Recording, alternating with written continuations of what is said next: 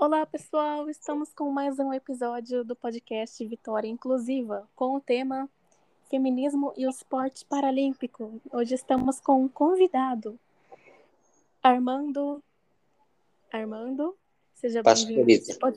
Isso, desculpa. É, Armando Pastoriza, seja bem-vindo a este podcast mais uma vez, né? Para quem acompanha aqui os podcasts, sabe que temos os programas do Inclusão em Pauta e também uma entrevista com ele. Ele está aqui com a gente novamente para falar sobre esse tema. Opa, pra... é... prazer então, Vitória. Prazer a todos os ouvintes aí do podcast. Armando Pastoriza, estou presidente Cria Brasil, que faz inclusão através do esporte, e a segunda vez que eu participo, e no que eu puder estar ajudando, colaborando, enfim, é, elucidando temas que eu possa conhecer a respeito do paradesporto, principalmente, do qual a gente é, trabalha aqui na CRIA Brasil, que fica localizada em Itu.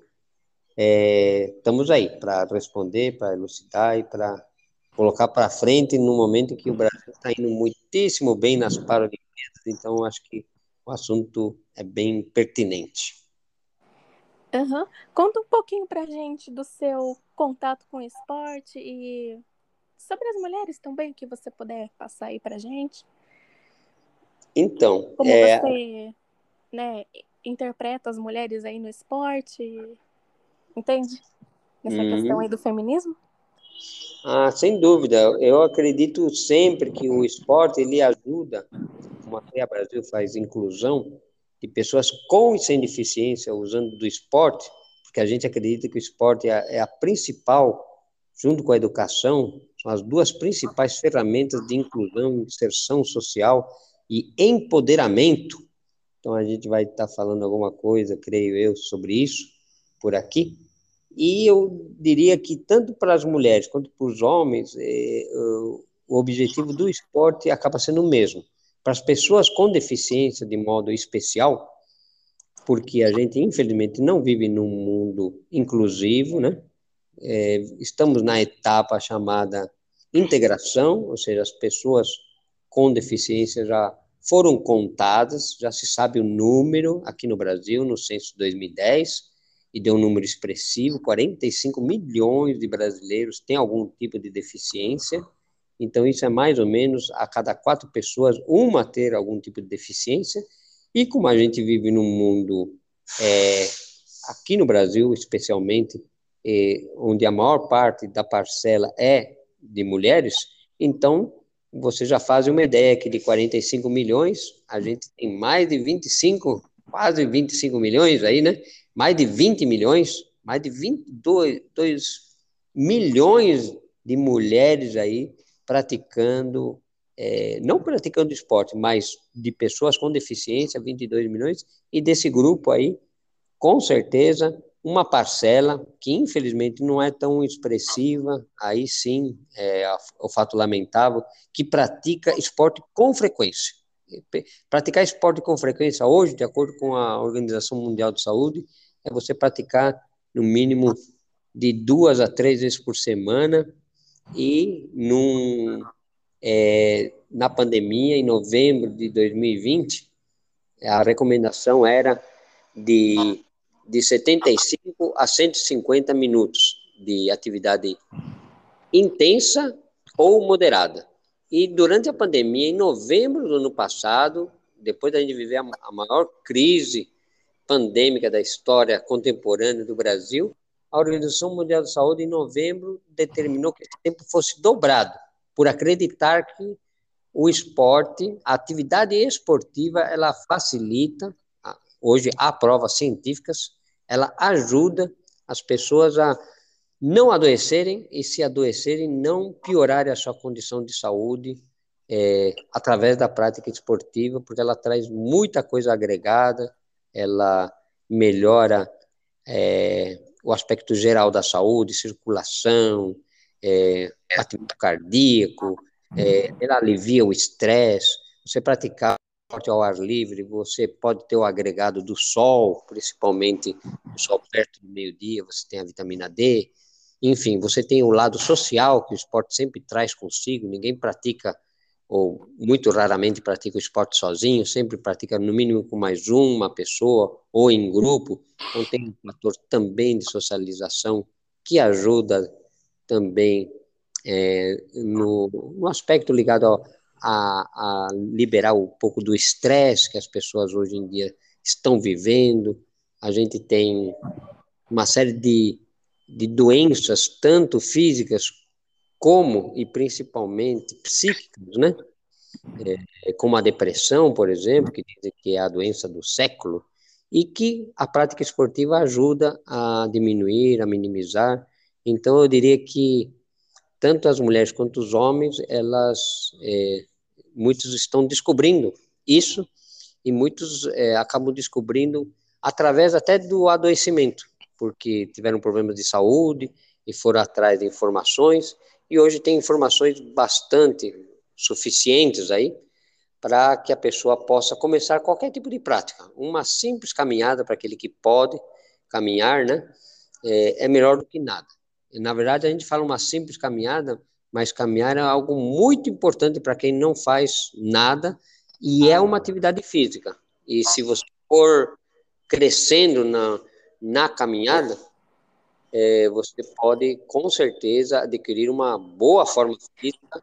É só você aumentar um pouquinho o ritmo na hora que você falar, ah, agora está muito fácil eu caminhar, eu vou até a esquina e volto, daí daqui a pouco você está caminhando um quilômetro, daqui a pouco você está caminhando dois. A gente tem aqui, por exemplo, a nossa Fabiana Pereira, que eu acredito que a, é, ela me informou que já foi entrevistada aqui pela Vitória, e ela é uma atleta é, até pouco tempo não era atleta, e aí ela começou a ver como é que ela podia fazer, né, porque ela tem um, um certo problema ligado ao peso, e aí ela começou a caminhar, e ela começou é, dando volta em, em volta aqui, caminhando, ela é deficiente visual total, e, e ela começou a, a alongar essas caminhadas, e agora, depois de dois, três meses, para você ter uma ideia, ela já está indo para mais de 17 quilômetros. Fizemos, eu tenho o prazer de ser o guia dela, e fizemos no domingo passado 17,6 quilômetros pela ciclovia, é, é, um, uma passagem, né, que une as duas cidades entre Itu e Salto, e pela ciclovia eu fui como guia, e a gente fez 17 quilômetros. Então, só para ter uma ideia, é, Vitória, como é importante que ela está se sentindo motivada e, enfim, muitos aspectos, porque ela também tem é, parte de epilepsia e, e tudo tem melhorado. Né? Então, baixou muito o nível de, de convulsão, depressão e é, ausência, né, que são alguns dos aspectos de sofrimento aí da, que a epilepsia causa, em, eh, já no,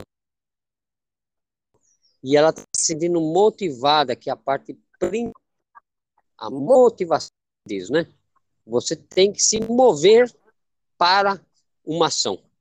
Agora, você, ninguém se move para uma ação se não tiver fala, puxa, eu vou, eu vou procurar fazer isso, eu vou fazer, eu vou ver o resultado e, e a gente tem que pagar para ver. Ninguém consegue se motivar é, já querer resultado antes de fazer a sua ação. Por isso, motivação.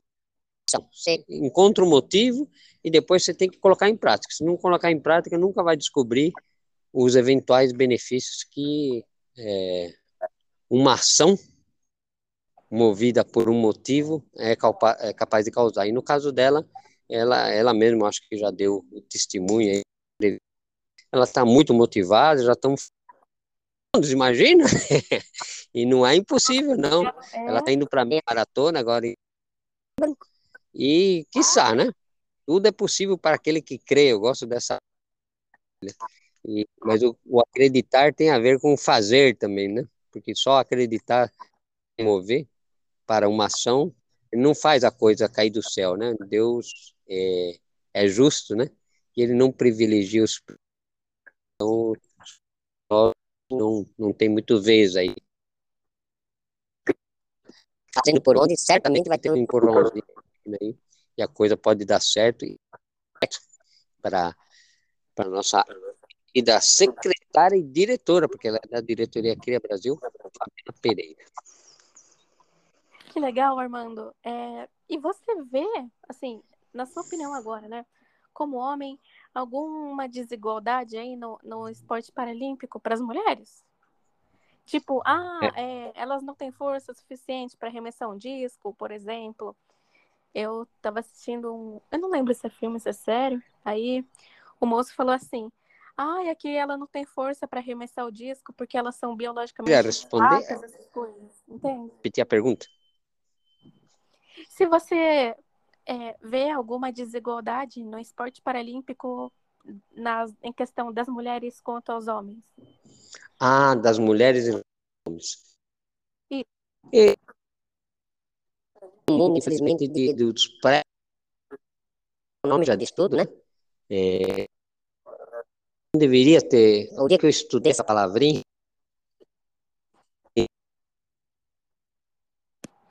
porque a gente deve sempre na vida formar isso. Então, se eu não sei de algo,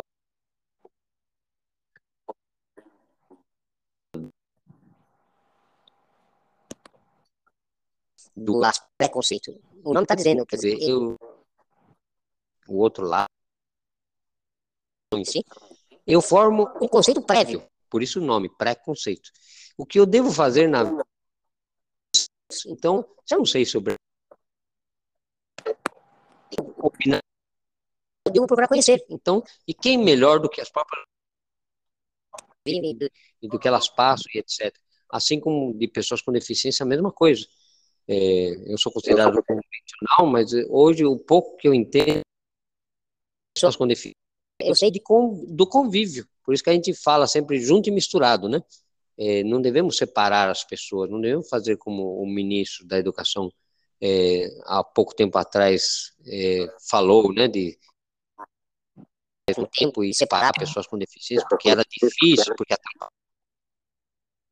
se você começar a dizer que atrapalha e começar a tirar tudo que você chama de atrapalhar, é, na verdade, aquilo pessoas falam que atrapalha pode ser exatamente o fator das pessoas e o fator de união. Porque em vez de eu achar que atrapalha, se eu falar, puxa, mas como que eu faço para que aquela pessoa que tem aquela dificuldade, no caso da educação, para que ela permaneça na sala de aula fazendo a inclusão, sendo que ela tem, por exemplo, um, um aspecto mental que ela aprende muito mais. Isso a gente chama de desafio. Desafio. Porque você tem que fazer a inclusão. Você reconhece que tem um problema. E o problema qual é? Que certas pessoas, por exemplo, certos deficientes intelectuais, têm uma dificuldade e um, uma velocidade de aprendizado muito mais lenta. Então, é, sem fazer um pré-conceito, que é o caso né, da fala do ministro, é, verificar todas as possibilidades de permanecer com aquela pessoa dentro da sala de aula, com seja com professor adjunto, seja com instrumentos, seja com tecnologia, é, mas partindo da base que fala ele precisa ficar junto com os outros, nossa, isso já mudou do preconceito para um conceito. O conceito é, vamos fazer inclusão, e vamos fazer de tudo para que tenha inclusão. Então, trazendo isso para a tua pergunta, é, em relação às mulheres, a gente vê que a gente vive num mundo ainda muito machista, né? É, é dominado em sua maioria ainda nos cargos eletivos e de poder, né? Da caneta, né? Na mão, ainda pelos homens, né? e isso baseado em histórias e até em religiões. Então, isso tudo não é um fator que ajuda a que tenhamos um mundo uh, mais rapidamente igualitário, né? Eu acredito, eu não acredito na igualdade, porque somos diferentes, né? O, a, mas a, na essência somos iguais. Agora, em aspectos de, de cor, raça, credo, é, condição social, é, país de origem, língua, a gente é totalmente diferente. Então é um diferente eh, que está no comum, né? Eu, quando Jesus falava, por exemplo, da é, amai-vos uns aos outros, é muito interessante, né? Porque ele não falava amai um ao outro, ele falava de grupo se amando, um grupo amando outro grupo. Então, é, ele, ele é, certamente, né, para mim, na minha opinião, Jesus, maior de todos os que passaram até agora, na minha opinião, ele, ele colocou um fator desafiador, porque quando ele fala amai-vos uns aos outros e fazei ao próximo o que quereis que vos faço. É também desafiador, porque é, eu tenho que olhar e o próximo o que eu quero para mim, mas a maioria pensa em si, quer, quer saber o que ele vai ter de vantagem, quer, ele quer receber para si, e de repente esquece que tem outro ao lado que pode também estar tá precisando de uma palavra, de, de um gesto, enfim, de um apoio. E então o, o erro, eu penso assim, é de conceito, ou a evolução que a gente precisa ter é de conceito. Então, se eu calcular que uma pessoa é, ela nasceu feminina, ela é uma mulher por uma circunstância da natureza, não por um privilégio ou por um azar, como alguns dizem, né? É, então, e que aquela mulher poderia ser eu, ou, ou para aqueles que acreditam que a vida continua e que a gente pode estar tá voltando para reviver outro aspecto, que amanhã, um, hoje eu sendo homem, amanhã eu posso voltar como mulher, é, tudo isso, a, eu me abri para isso, é me abrir também para para essa possibilidade de querer entender melhor é, o lado feminino, que eu vejo hoje que, de uma forma geral, é, as mulheres, a dificuldade que elas têm, não só no esporte, é porque, é, como elas foram relegadas do mercado de trabalho durante muitos anos, hoje elas ocuparam, né? Não porque os homens deram esse poder para elas, mas porque elas conquistaram, né? Um, um lugar de, de poder e de trabalho e uma certa independência financeira muito maior do que era no passado. É, ainda temos alguns países que, que escravizam as mulheres, né, principalmente Oriente Médio, etc., que ainda acham que a mulher é menos, né, e tratam a mulher como menos, né, é a maior prova de que ela é, o preconceito é muito forte, né. É, imagina, outro dia disseram que na Arábia Saudita o, o rei ali permitiu que as mulheres tirassem carta de motorista, quer dizer, eu nem sabia que as mulheres não podiam ter carta de motorista. Então, ainda a gente vive, num, apesar do século 21, a gente não pode dizer que no mundo todo as mulheres é, são tratadas, é, eu diria que em, em poucos, em, em, bolsões muito pequenos ao longo do, do planeta Terra, as mulheres têm o mesmo nível de oportunidade, porque se trata disso, né? Não se trata de ser iguais, porque não somos iguais o sentimento da mulher é diferente do homem, é, a força da mulher é diferente da do homem, e a forma como a mulher enxerga o mundo é diferente do, do que o homem enxerga. E, e, então não se trata de sermos iguais, mas oportunidades iguais, sim. É, e essas oportunidades ainda não são dadas por esse aspecto, na minha opinião, né? E pelo que eu consigo observar, porque ainda temos muito do machismo é, e muito talvez até no, no fundo de um medo, né? De um medo, porque como as mulheres ocuparam uma boa parte desse mercado que antes elas não ocupavam, agora o homem está com medo, a, a, principalmente os incompetentes, né? De perder o lugar para as mulheres que vão avançando e estão mostrando muita competência em muitas áreas do, do saber, da cultura, inclusive do esporte, né? O esporte não é diferente do, os outros aspectos da sociedade, né? Mas a mulher conquistou é, espaço, só que ela tem essa dificuldade a mais que o homem, porque na maioria ainda, vamos falar só do Brasil, é, uma boa parcela das mulheres ainda tem que é, fazendo a sua atividade física, ou trabalhando, ou estudando, é, depois que chega numa certa idade, ainda tem que chegar em casa, ainda normalmente a maioria delas são as que fazem os serviços domésticos, ainda a maioria delas são as que cuidam dos filhos, a maioria delas são as que limpam a casa e por aí vai, né? Ainda é, então é um sobrecarregamento, né, de, de tarefas que é, muitas vezes eu tenho certeza que impede que elas se dediquem ao mesmo tempo que muitos homens é, podem se dedicar porque são profissionais, porque é, recebem para ficar 10, 12 horas, e aí a concorrência é desleal, né? Uma mulher pode treinar duas horas por dia e o homem pode treinar 10, mulher é, alcançar os níveis, né? de, de performance do homem diminui pelo, pela falta de patrocínio, pela falta de tempo para treinar, por causa desse aspecto aí das, das tarefas, né? Então, eu diria que as mulheres estão super de parabéns. É, estas Paralimpíadas estão mostrando isso, né? O nível de, de medalhas de mulheres, eu estou curioso para ver o final da história, mas tem, aumentou muito em relação à última Olimpíada, inclusive. Então, é, é um avanço grande.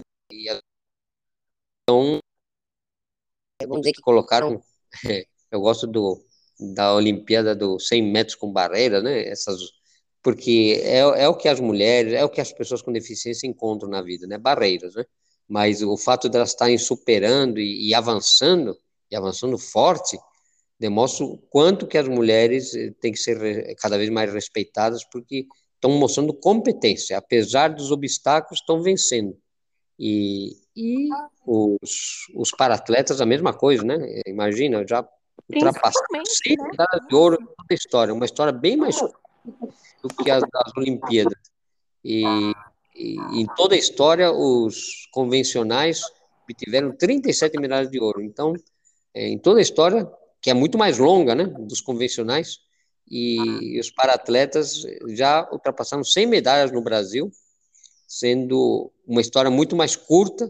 Então, é o que eu digo, eu acho que é o parabéns para as mulheres, é, de uma forma geral, é um grupo bastante maior, em particular aí para os paratletas aí, né, que também estão quebrando barreiras é, também históricas aí, muito difíceis, mas um dia a gente acredita que podemos assistir, por que não? As Olimpíadas e as Paralimpíadas, tudo junto e misturado. Aqui a Brasil acredita nisso.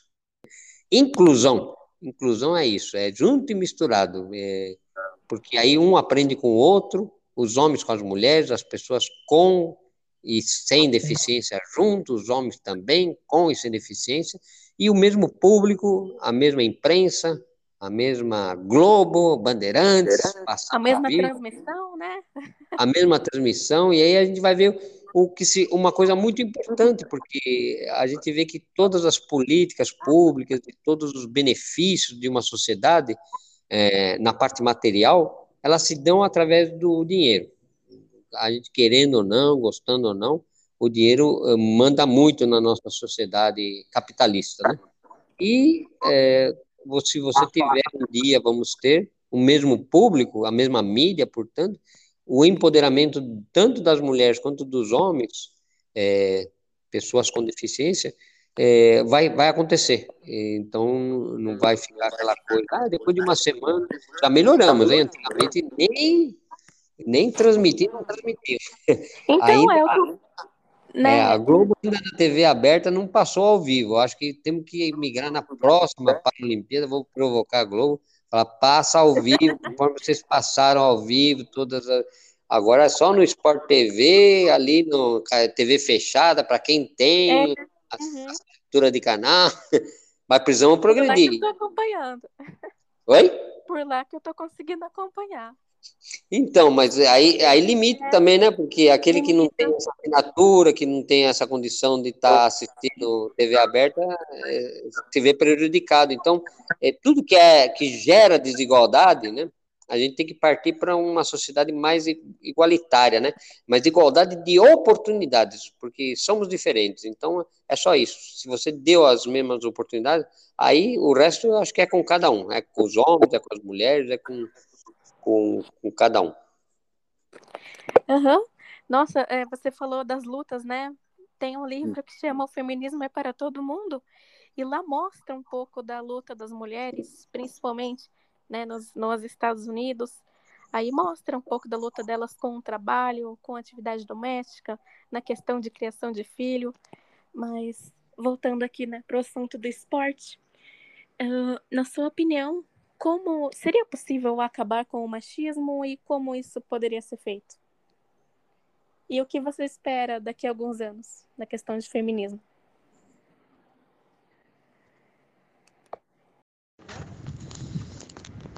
Alô, Vitória, ouvintes. É, sobre a pergunta, Armando, na sua opinião, será possível acabar com o machismo? Eu acho complicado né, quando a gente fala de acabar, né?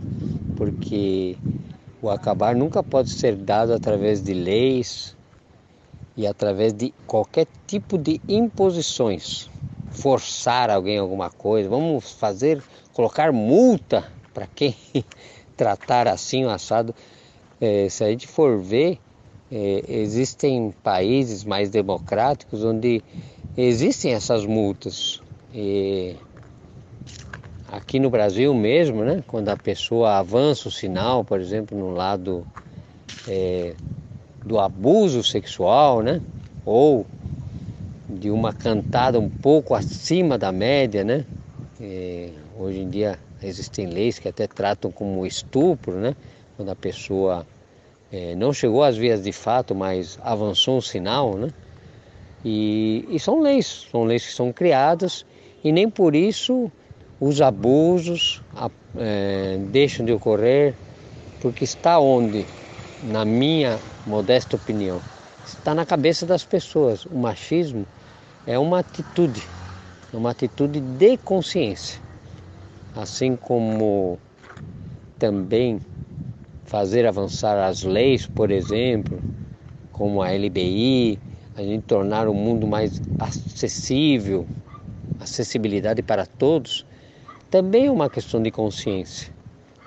Então, é sempre o machismo, assim como o oposto, né? O chamado feminismo, né? É, são posturas, são posturas. Alguns defendem algumas mulheres defendem o feminismo com, mesma, com a mesma força e a mesma raiva do que certos homens defendem o machismo. E eu acredito que qualquer dos extremos eh, não está com a verdade. Como dizia o Buda, e eu gosto dessa fala, né? Que a verdade está no meio. Muitas vezes é o fio da navalha. eu gosto dessa palavra, como querendo dizer que o equilíbrio é muito é, difícil de conseguir se manter. É, então a gente, por quê? Porque a gente tem que estar tá olhando sempre para um lado e para o outro. Eu, como sendo do sexo masculino, eu sei que eu tenho os meus limites. E se eu uma fala um pouco diferente, uma forma de agir um pouco diferenciada, eu posso ser taxado de repente como machista. E assim do outro lado, a mesma coisa. Uma fala um pouco mais, é, vamos dizer, mais sensível. Eu posso ser taxado como afeminado. então é muito complicado a gente se manter no ponto de equilíbrio. O equilíbrio, na verdade, ele não existe por natureza. É, a nossa consciência tem que procurar nos manter nesse equilíbrio. E eu acho, eu creio que para a gente saber se a gente está é, andando um pouco nessa corda que às vezes até é bamba, porque é muito delicada, é muito difícil de se manter nela. Eu, eu creio que uma boa medida é a paz, a paz de espírito que a pessoa consegue ter com as suas atitudes, é, tanto em relação ao sexo masculino quanto feminino, independente se a pessoa é homem ou mulher. Então, é, não creio que a gente deva é, avançar né, no feminismo, eu creio que devemos, tanto homens quanto mulheres, é, estar muito conscientes do seu papel, porque sempre um é complemento do outro. Por isso que existe o casamento e por isso que a união de dois seres com características bastante distintas fazem surgir um terceiro ser, que é um bebê. É, então, é a, talvez seja a maior prova de que há complemento aí. E se há complemento, há o que aprender. Os homens, os machistas, por exemplo, muito a aprender, certamente com a sensibilidade da mulher, com essa visão muito mais espiritualizada a, a, nível. É, geral né, do que o homem. O homem é muito mais focado num ponto. É, se você for analisar, a mulher era é capaz de fazer muito para as tarefas ao mesmo tempo, sem se perder. O homem já é complicado na maioria dos casos. você dar três ou quatro tarefas, como alguns brincam e até fazem piada disso, né? Se você falar para um homem que tem um, um nenê para cuidar, a mulher deixou o homem em casa e falou: você tem que dar comida para o bebê, você tem que fritar ovo e depois você tem que tomar banho. De repente é perigoso ele pegar é, o homem pegar o bebê e colocar no banho e, e depois esquece de é, ele lá no banho e começa a fritar o ovo. Quando vai ver, o bebê está tudo molhado, o ovo ele comeu e, e o bebê ficou com fome. Por quê? Porque foi dado várias tarefas, né? Lógico que é uma piada, né? Mas mostra um pouco como o homem se embaraça, porque ele tem a mente média do homem, ela consegue, ele consegue se focar num ponto. Por isso que o homem no geral também ele costuma ser um pouco melhor na direção do volante, porque o volante exige o foco. E a mulher é muito melhor, por exemplo, nas artes e em tudo que exige uma visão ampla da vida, né? Na área da psicologia, sem sombra de dúvida, né? É, enfim, e por isso que ela consegue exercer essas múltiplas tarefas e é, mesmo sem ser obrigada, ela acaba exercendo essas tarefas porque ela se sente competente para fazê-lo. O homem já se perderia e ele normalmente ele se perde. Se ele tem por alguma obrigação, porque foi abandonado por uma mulher que fazer várias tarefas, é, ele vê o quão difícil é, é ter muitas coisas para fazer, uma ordenação, ter o tempo certo para fazer cada coisa e dar o devido valor para cada ação que, que ele tem que fazer. O homem tem dificuldade em relação a isso. Então é como se o homem olhasse para o ponto e a mulher olhasse para a roda. Imagina uma, uma, uma roda de um carro, né? O homem estivesse olhando bem para o meio e a mulher conseguisse ver o pneu como um todo. Então por isso que a mulher é mais sonhadora, o homem é mais realista no mau sentido né, da palavra, ele é ele é muito mais focado nos também, é lógico que eu estou falando em tese, né? E, e, de uma forma geral, né? O homem é muito mais materialista, a mulher tem um sentido espiritual bastante mais desenvolvido na média. Então, na verdade, a gente não tem que esperar que é, que alguma lei ou que alguma coisa forçada aconteça. O que a gente tem que esperar é que haja uma evolução. E a evolução ela vai se dar muitas vezes, é, infelizmente, né, pelo sofrimento, como dizem, né, se não é pelo amor, é pela dor, né. Então, se a nossa sociedade não se encontra em equilíbrio, é, porque o equilíbrio sempre é a meta, né, apesar de ser um equilíbrio instável, né? A gente sempre tem que estar tá se equilibrando nessa chamada corda bamba, nesse fio da navalha. Mas quando isso não acontece, quando a gente não consegue isso ou tende muito para um dos lados, o ser humano ele sofre, ele acaba sofrendo porque ele não estando equilibrado, ele não respeitando o homem, por exemplo, não respeitando a mulher, a mulher não respeitando o homem, é, por não ter se equilibrado, é, quem acaba sofrendo é a própria pessoa que causou esse desequilíbrio, né? Por mais que ele tente atingir o próximo, no final ele acaba colhendo fruto, porque sempre é assim, né? Na justiça maior, né? A pessoa acaba colhendo fruto do que ela mesma plantou. E, e o objetivo da evolução é exatamente isso, que um aprenda com o outro, que a gente reconheça de repente os nossos limites e, e que admire no bom sentido, né? Que admire, por exemplo, o homem, admire na mulher esse aspecto e que ele possa evoluir, se não é, evoluído espiritualmente, que ele possa evoluir, que ele aprenda a fazer essas múltiplas tarefas e que enquanto ele não consegue isso, que ele aprenda a respeitá-la, respeitar a mulher, porque ela tem uma habilidade maior nesse aspecto. Então, eu acredito que é, o homem, reconhecendo isso, ele acaba sendo grato à mulher, e sendo grato, ele não vai agredi-la, ele não vai procurar ser melhor. Ele vai procurar fazer o papel dele e agradecer sempre de ter tido uma mulher do lado, sempre mostrando a ele aquilo que lhe falta. Assim como a mulher, da mesma forma, também reconhecendo no homem as virtudes, não os defeitos, né? porque todos nós temos defeitos, mas temos virtudes. Então, reconhecendo o lado bom, que é aquele que deve ser agregado à nossa personalidade. Então, por esse reconhecimento, a gente começa a, a perdoar os erros, primeiro nossos e depois aí do, do próximo. E aí a gente terá uma sociedade mais justa e, e mais feliz. Porque se não for pela meditação, ou seja, pela reflexão de tudo isso, será sem dúvida nenhuma né, o último recurso do Criador, que é o sofrimento, a experiência. O ser humano terá que passar pelas mesmas experiências e agredindo o homem que agride a mulher, no final ele está agredindo a si mesmo. E ele vai pagar, sem sombra de dúvida, se não for pelas leis humanas, pelas leis divinas, vai pagar as consequências de ter maltratado o próximo, a próxima. E o inverso também é verdadeiro.